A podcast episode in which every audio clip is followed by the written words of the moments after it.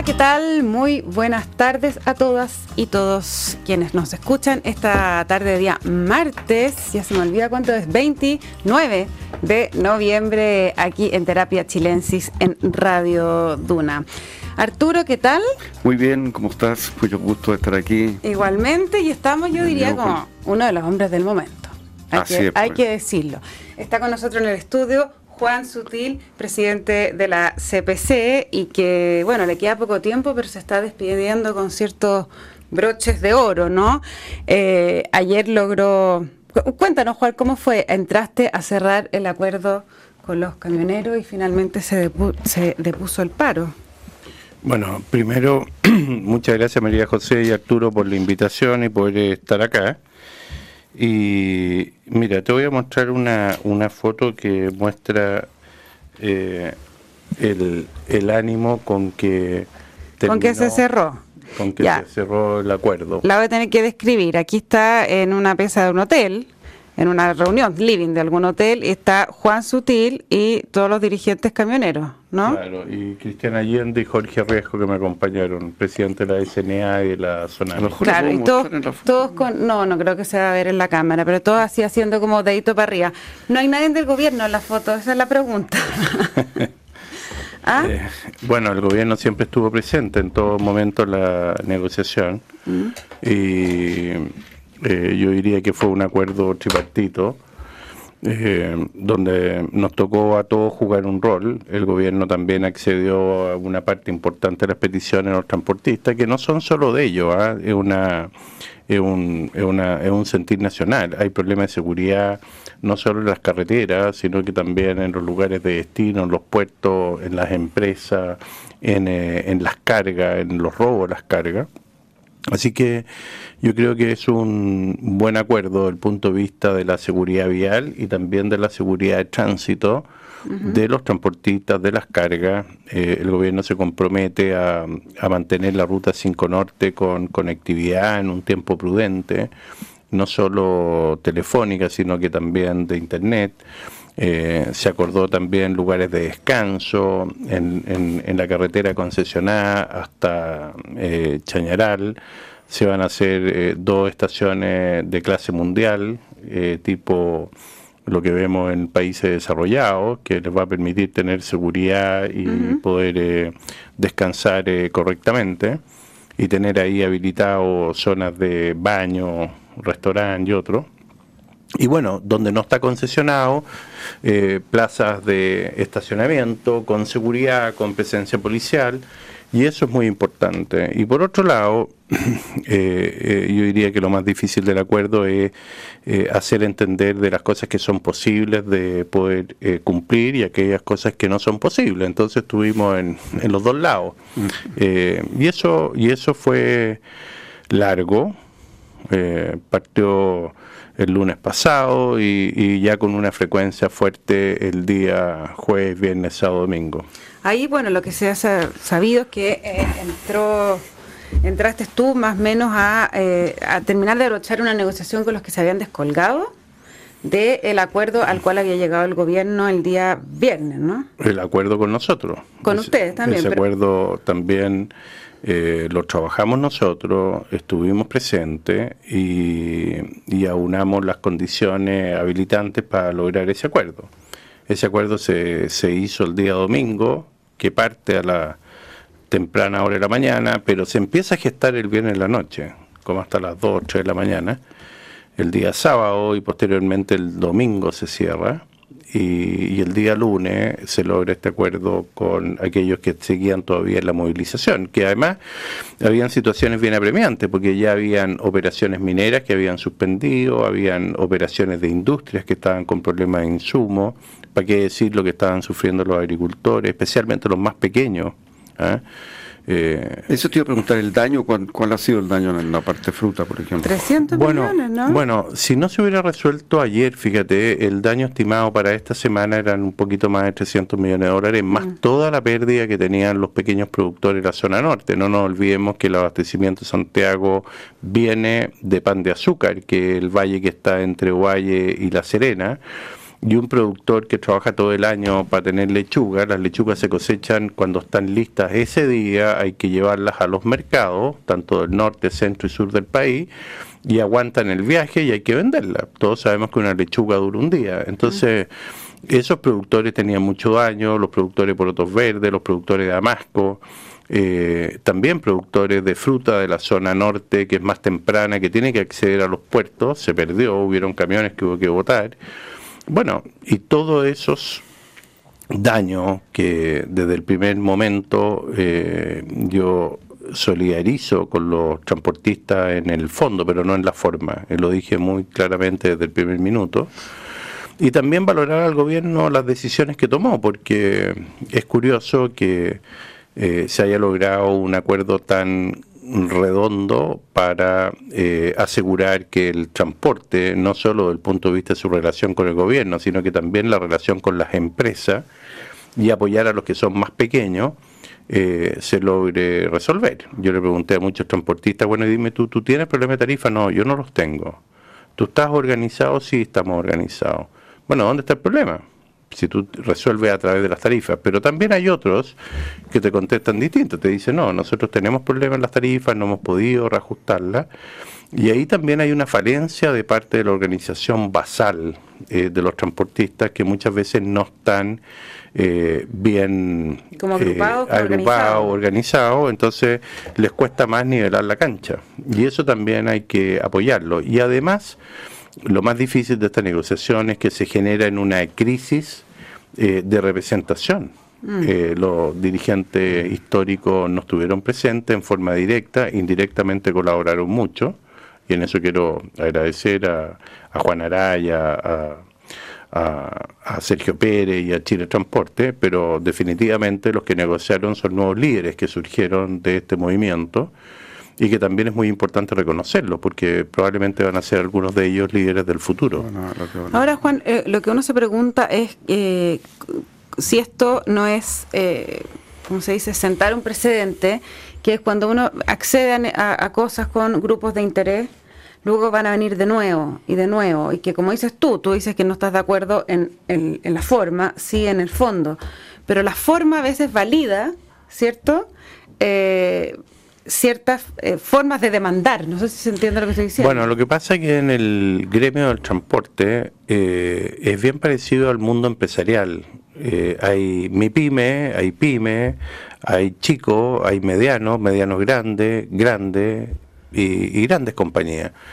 Eh, y eso pasa en el mundo de la empresa y también pasa en el transporte. Entonces, es bien difícil cuando tú quieres desactivar un movimiento de este tipo, eh, porque también tienes que ir a la sensibilidad quizás de un papá que tiene dos camiones y maneja el uno y el hijo el otro.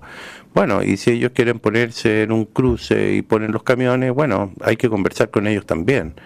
Eh, y en ese sentido, la negociación duró mucho porque también los dirigentes, estos nuevos dirigentes, tuvieron que ir a sus bases. O sea, hubo momentos en que tuvieron que tomar el auto o la camioneta, ir a un lugar a Casablanca, o ir a un lugar a, La Pólvora, o ir a un lugar al acceso a San Antonio, o a cualquier otro lugar del país, a, conversar y hacerles ver, eh, eh, porque en la medida que fue avanzando la negociación, eh, se fue dando cuenta, muchos de ellos, que parte de sus peticiones eran imposibles de cumplir. Mm.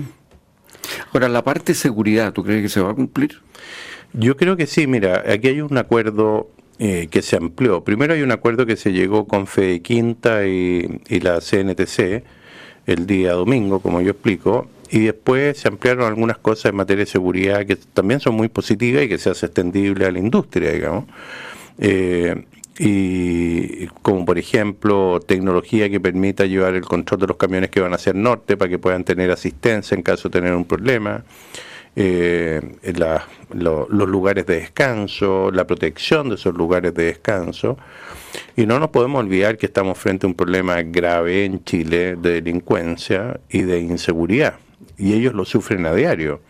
Eh, incluso conversando con algunos transportistas, habían sido objeto en los propios piquetes de robos de su, ah, de su de sus cosas. Yo conversé con un chofer que le robaron el computador y la mochila y toda su ropa. Y ahí quedó el hombre. Entonces, hay que entender que eso está pasando, que pasa en los barrios, que pasa en las empresas, que pasa en los puertos, y, bueno, estamos en un problema eh, no menor, con una migración también que ha traído eh, cosas positivas y negativas. Hemos visto cómo hay reacciones, que lo hemos visto en los videos y cómo funciona esto.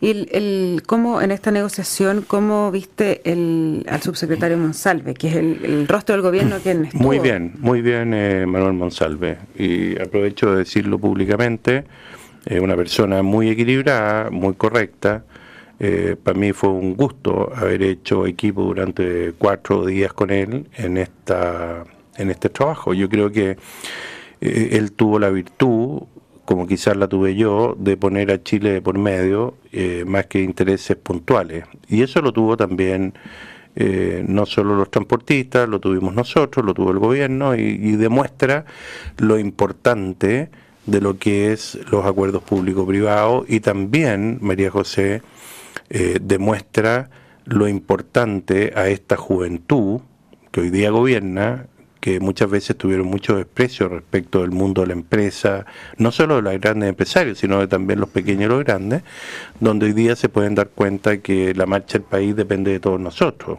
¿eh? En ese sentido, Juan, te iba a preguntar, eh, tú contabas que el 15 de diciembre ya termina tu, tu periodo al mando de la CPC.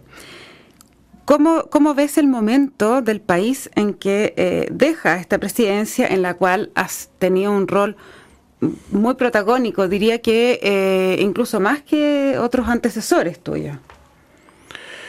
Bueno, hay gente que ha dicho, bueno, ¿por qué te has metido en tanta cosa? Pero las personas son las circunstancias, ¿no? Eh, tocó la crisis social, yo asumí con plena crisis social, apenas asumo viene la pandemia, se declara una semana después. Eh, hubo que organizar eh, el Fondo Siempre por Chile, de hecho el fondo más grande, yo diría, del mundo en proporción a lo que es el país, donde la... De ese tamaño tiene. ¿eh? Se, juntamos 150 millones de dólares y pudimos ir eh, y apoyar a los sistemas de salud. los estados son realmente lentos para operar. Yo no diría inoperante, pero muy lento. Por ejemplo, el acuerdo Sinovac, si nosotros no hubiéramos estado en ese acuerdo, quizás no se hubiera logrado conseguir.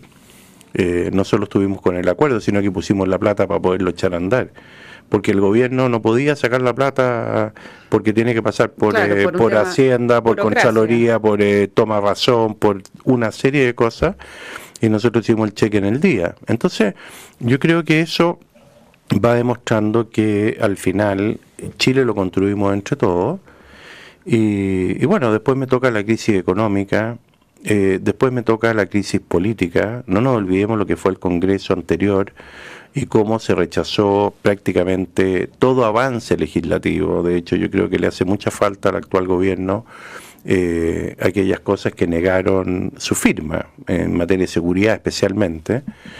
Y, y también eh, después tenemos una crisis institucional que yo lo he dicho muchas veces, que la representa el señor Aróstiga cuando dice que él va a escuchar a la gente y no a la constitución. Y ahí para mí se cae el piano completo y se destruye. Entonces, todo ese proceso, con una convención constitucional que tuvimos una participación muy activa, que costó mucho además que tuviéramos espacio, eh, donde nos eh, oyeron pero no nos escucharon, ni a nosotros, ni a las iniciativas populares de norma, eh, habiéndome juntado quizá con la mayor cantidad de convencionales récord de todos los colores políticos, de todos los sectores independientes, eh, eso también para mí es parte de una crisis, ¿ah? tanto así que eh, transformó eso en un fracaso. El fracaso fue claro y la ciudadanía fue sabia en decir, bueno, esta refundación no.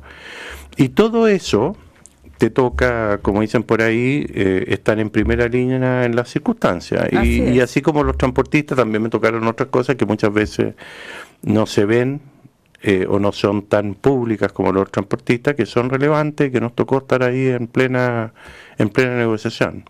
Claro, pero se da que, perdón Arturo, que dejas el, el, mando en un momento... Eh, en un momento político y, quizás como social del país diferente, o sea, eh, con un gobierno que está transitando quizás desde un, de un rechazo total a, a los 30 años, a lo, a lo, anterior, a la relación fluida público-privada, y ahora está como un poco volviendo hacia eso. Eh, una generación joven y distinta, la que está gobernando el país. Eh, entonces, el país recién saliendo de la pandemia. Bueno, otra de las crisis que me tocó enfrentar es la instalación del gobierno. No nos olvidemos cuando se instala el gobierno la cantidad de errores eh, que tuvieron y, esa cosa de distancia, eh, incluso en, algunos casos eh, era notoria.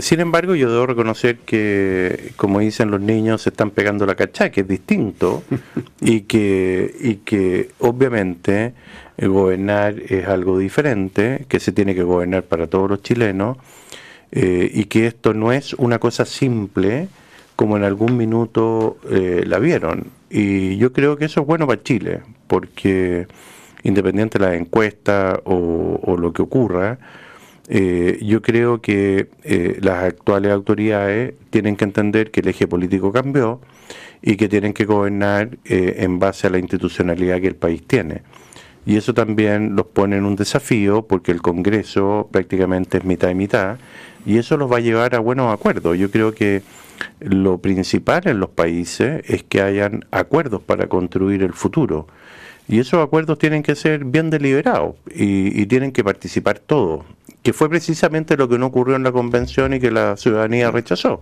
ampliamente, casi yo digo, es mucho más de dos tercios el rechazo, porque yo tengo amigos míos de centro izquierda que votaron a prueba eh, diciendo que ellos consideraban que no era tan bueno y que había que reformarla después. Entonces, eso también te implica que ahí hay un, buen caudal de gente que no le gustaba tampoco que tampoco le gustaba y que consideraba que esto tenía que tener eh, moderación si al final la gente quiere vivir en paz Oye Juan, eh, yo te iba a preguntar porque durante tu periodo se produjo un cambio bastante importante en la percepción del origen de la fortuna de los empresarios. Eh, en la encuesta Cosa Nostra, eh, desde el año 2005 para adelante, en las encuestas de ellos, eh, primaba la idea de que el origen de la riqueza era algún tipo de abuso. Esto empezó a cambiar el año 2021 y, fíjate que en la última medición de ahora, la cosa es completamente distinta. Eh, la mayoría dice que se llega a ser rico fundamentalmente como resultado del mérito, de haber aprovechado oportunidades, ser inteligente o por el esfuerzo propio o de los padres.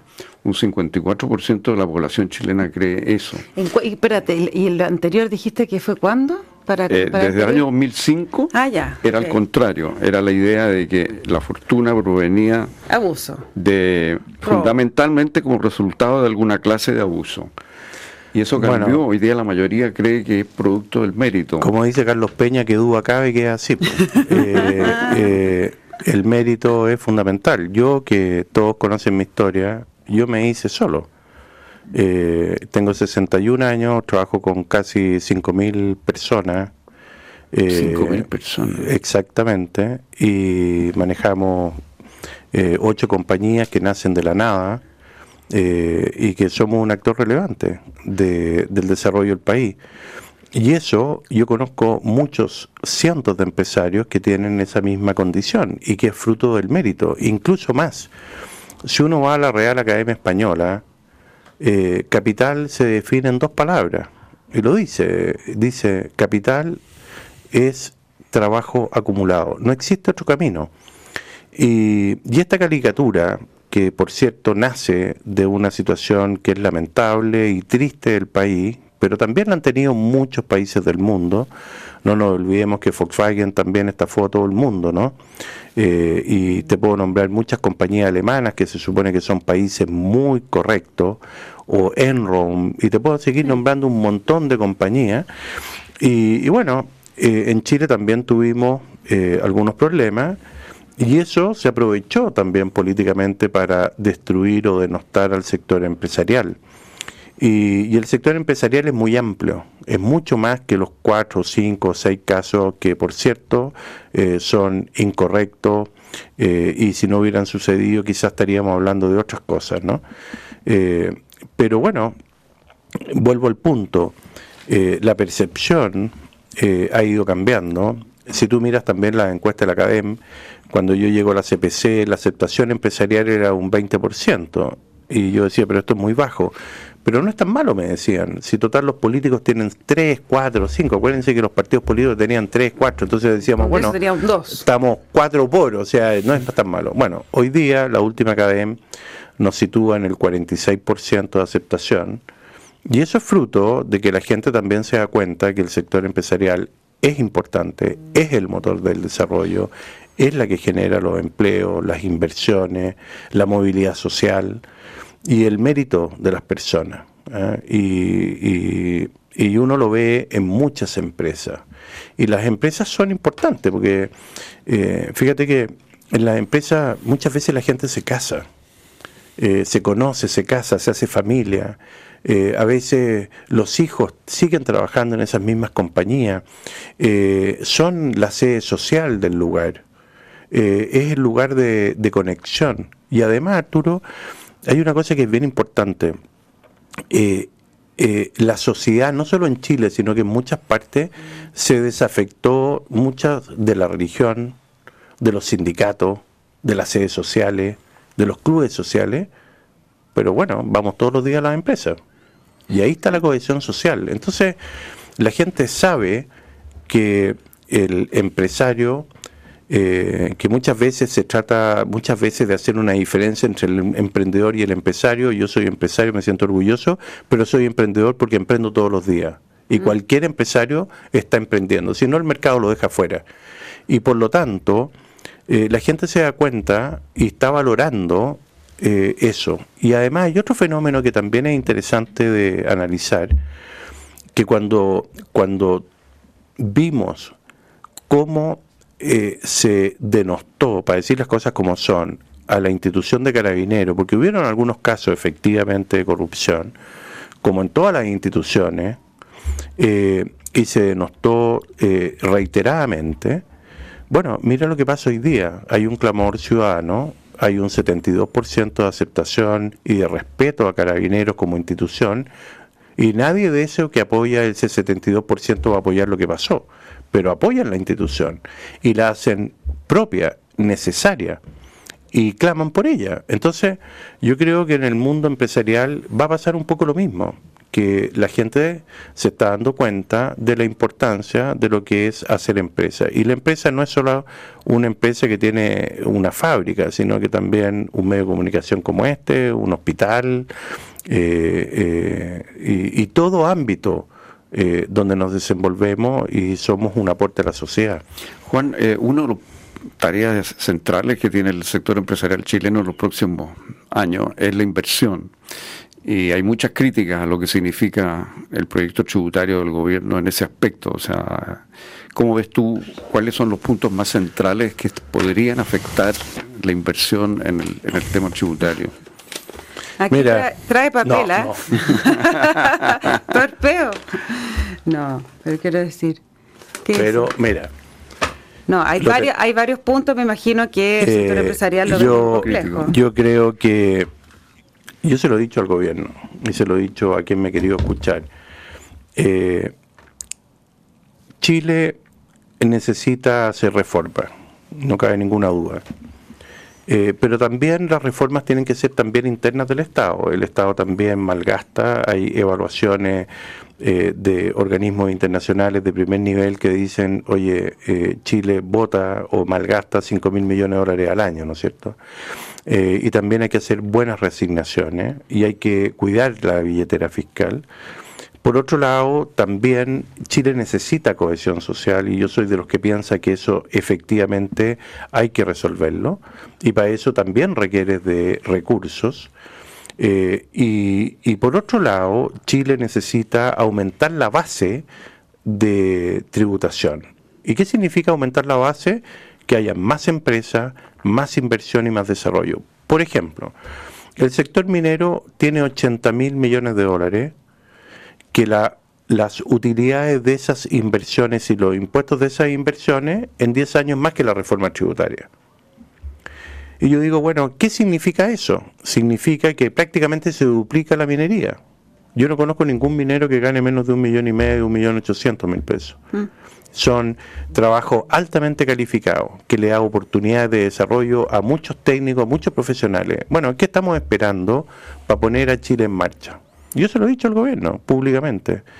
Y, y por lo tanto, la reforma tributaria, yendo a tu pregunta, lo que requiere es poner condiciones habilitantes, porque la inversión, el crecimiento, el desarrollo es igual a mejores empleos, empleos de calidad, con protección social, combatir la informalidad.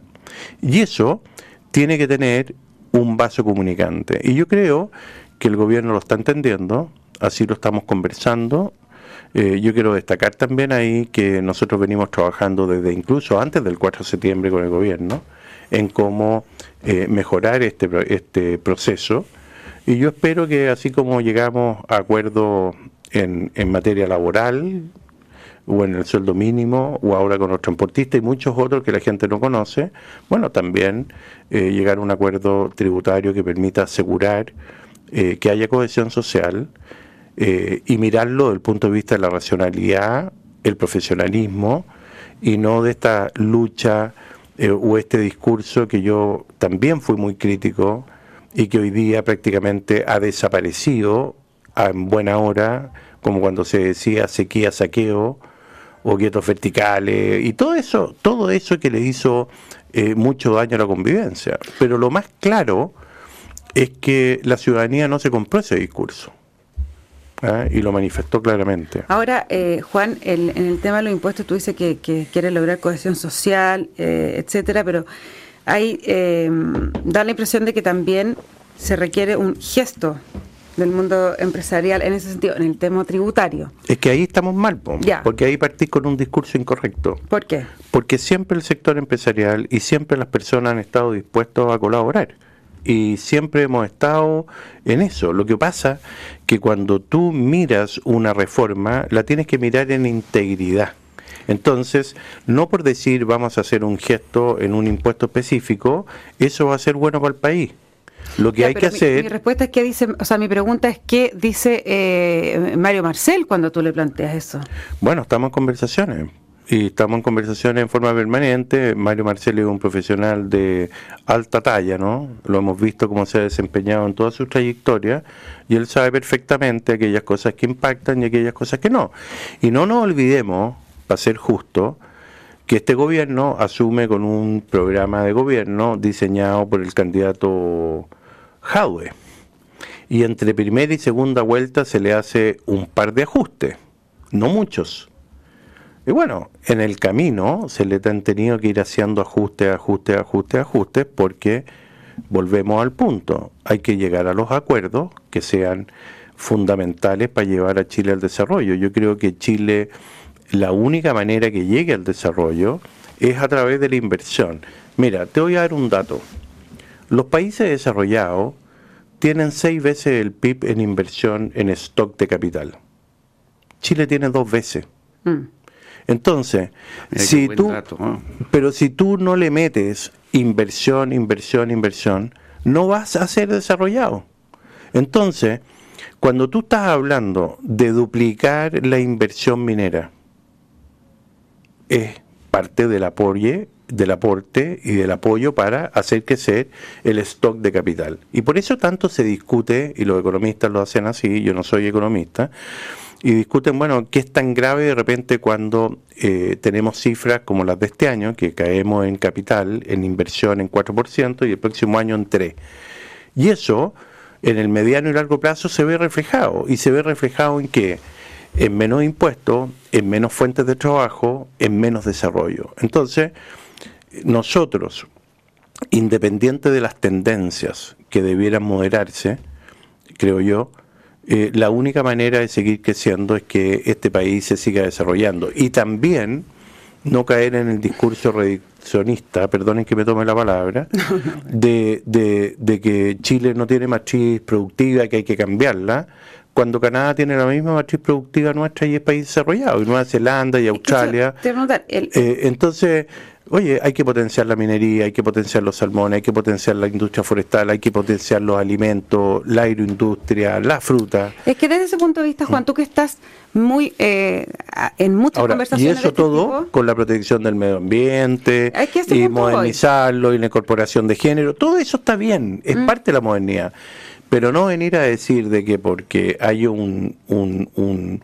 un, cambio en un modelo van a suceder las cosas. Eso es irracional.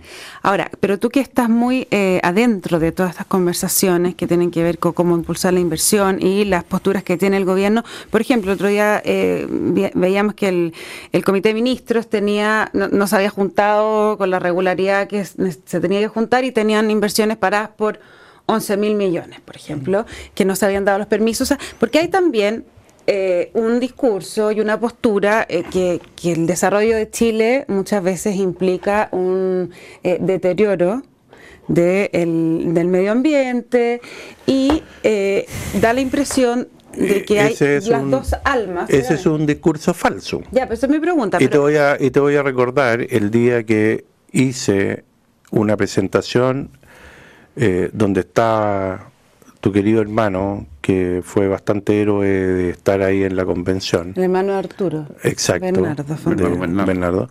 Eh, en la Comisión de Medio Ambiente y Modelo Económico. Y yo partí diciendo, oye, me siento orgulloso de que Chile tenga una minería de clase mundial y que tiene eh, regulaciones incluso superiores a incluso a proyectos que están en Canadá, que es un país desarrollado. Me siento orgulloso de que la, la industria del salmón tenga regulaciones mayores a la industria noruega. Mira lo que estoy diciendo. La industria forestal, la agroindustria, yo la conozco muy bien, es mi rubro y resulta que nosotros tenemos estándares muchísimo más altos que los propios países desarrollados. ¿Y por qué? Porque la María José, que está en Noruega o en Dinamarca o en Estados Unidos o en Canadá, ella sí se preocupa de qué es lo que va a comer y en qué se va a alimentar. Y por lo tanto nosotros estamos cumpliendo con eso. Y estamos en regulaciones en materia de uso de, de fitosanitarios que son de clase mundial. Entonces, al final se instala un discurso que no se condice con la realidad. Pero esa tensión que hay. Bueno, mi pregunta, la tensión interna que tú ves en el gobierno. Yo creo que es, es, que, mira, te lo voy a poner un ejemplo. Y lo he dicho también públicamente. El análisis de los pueblos originarios. Un análisis en probeta. Mm. Ellos agarraron una probeta, inventaron un cuento, estoy poniendo una analogía, ¿no? Y resulta que ellos pensaron que iban a lograr convencer a los pueblos originarios de un análisis diagnóstico total y absolutamente incorrecto. Y tú te vayas a Galvarino, que tiene más del 80% de población indígena, y el rechazo fue del 85%. Mm. Y te vas a Lautaro y te vas a todas las, a todas las, a todas las comunas donde se suponía que yo decía, bueno, aquí va a arrasar el apruebo. Y no fue así. Entonces, el discurso de que de que nosotros no hacemos las cosas bien, que no cuidamos el medio ambiente, también es incorrecto. Y te voy a dar una, una anécdota. La primera reunión con Mario Marcel, institucional, que yo fui con los seis presidentes de Rama y Fernando Alvear, que es, presidente, es, eh, gerente general de la CPC. Y estaba él, el ministro Grau, la subsecretaria Claudia Sangüesa y todos los coordinadores del Ministerio de Hacienda, en plena reunión que fue bastante eh, tensa, por decirlo así, lo cual hoy día no es así, eh, el ministro Grau dice, mira, estamos sorprendidos. Yo dije, chuta, ¿con qué me va a salir? Estamos sorprendidos del, del compromiso del gobierno anterior respecto al medio ambiente. Y yo le digo, bueno, ministro, ese compromiso lo hicimos con los empresarios. Y por lo tanto nosotros asumimos un compromiso a partir de la COP25 en materia de carbono neutralidad, incorporación de medio ambiente. Entonces, una cosa es de hacer las cosas bien y otra cosa es tener este discurso ecologista, reduccionista, que son algunos, algunos activistas que son absolutamente inviables llevar a cabo. Entonces, al final, al final, lo que necesita Chile es seguir avanzando en su proceso de desarrollo, seguir haciendo las cosas bien, pero conquistar el desarrollo. Y el desarrollo se conquista, como por ejemplo lo que acabo de decir, con seis veces la inversión en el PIB y no con dos como tiene Chile. Y se, se logra a través de buenas políticas públicas, se logra a través de buenos acuerdos, se logra de acuerdo a buen discurso y con muy buena política, que ese es otro gran problema, yo creo que es un talón de Aquiles no menor para Chile actual. Juan, tú eh, se te acaba el, eh, el, periodo eh, y se nos acaba también nosotros el programa, pero ¿qué vas a hacer después? Bueno, yo vuelvo, yo vuelvo al campo y vuelvo a mi empresa y a trabajar con, con mi gente, que además estoy muy agradecido, bueno, ha ido bien y ha sido bueno que yo me salga de la primera línea. Así que y vamos a seguir haciendo el desarrollo y contribuyendo al desarrollo del país a través de hacer más inversiones, generar más empleo, pero también necesitamos de una buena constitución, que yo espero que se haga muy luego, eh, y que esa constitución sea habilitante para proteger la institucionalidad del país, para protegernos a todos y que eso sea la base para que llegue Chile al desarrollo. No hay ningún país del mundo, y yo pongo siempre el ejemplo de, Nueva Zelanda o el ejemplo de España. Miren España, los pactos de la Moncloa del año 78 salen de la dictadura de Franco, se ponen de acuerdo, el Partido Comunista deja de ser marxista, eh, se hace eurocomunista, llegan a acuerdos. España se empieza a desarrollar, se genera la protección social, cohesión social, crece, se incorpora a la Comunidad Económica Europea y ¿saben qué más? Sale a conquistar el mundo. Y resulta que tú todos los días haces un, algo con un español, porque eres cliente del Banco de Santander, o de Mafre, o de la carretera que tenéis que pasar. Y eso, ¿cómo se hace? Con inversión. Y en España la gente es feliz, y habiendo sido el año 78 más pobre de lo que era Chile hace 10 años. Entonces, ¿cómo se logra?